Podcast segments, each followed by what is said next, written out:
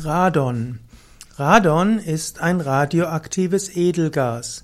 Radon ist ein chemisches Element, hat das Elementensymbol Rn und die Ordnungszahl 86. Radon ist ein radioaktives Edelgas, das auch in bestimmten Gegenden in der Erde ist. Es gibt sogar, es gab sogar früher Radonstollen, wo man angenommen hat, dass das Heilwirkung hat. Heutzutage sind die Radonstollen in den Kurorten, wo es Radonkuren gab, nicht mehr in Gebrauch.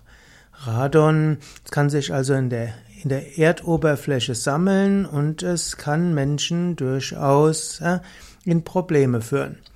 Radon ist nicht, reak ist nicht sehr reaktiv. Wie die meisten Edelgase reagiert Radon nicht sehr intensiv. Mit Fluor kann Radon allerdings zu Radonfluorid reagieren.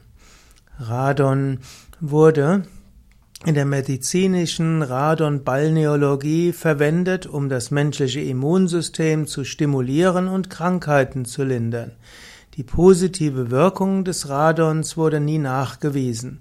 Allerdings kommt eben durch radonhaltige Luft und in Wannenbädern letztlich Radioaktivität in den menschlichen Organismus. Zwar ist die Strahlenexposition durch Radon gering, jedoch nicht vernachlässigbar. Und so gibt es zwar weiter Radon in der Radonbalneologie, aber es ist sehr umstritten und das Umweltbundesland, das Umweltbundesamt sieht für Radiobalneologie Kontraindikation bei Kindern, Jugendlichen und Schwangeren. Es kann passieren, dass in bestimmten Kellern und Wohnungen Radon sich zu sehr ansammelt und dann kann es sogar äh, gesundheitsschädlich sein.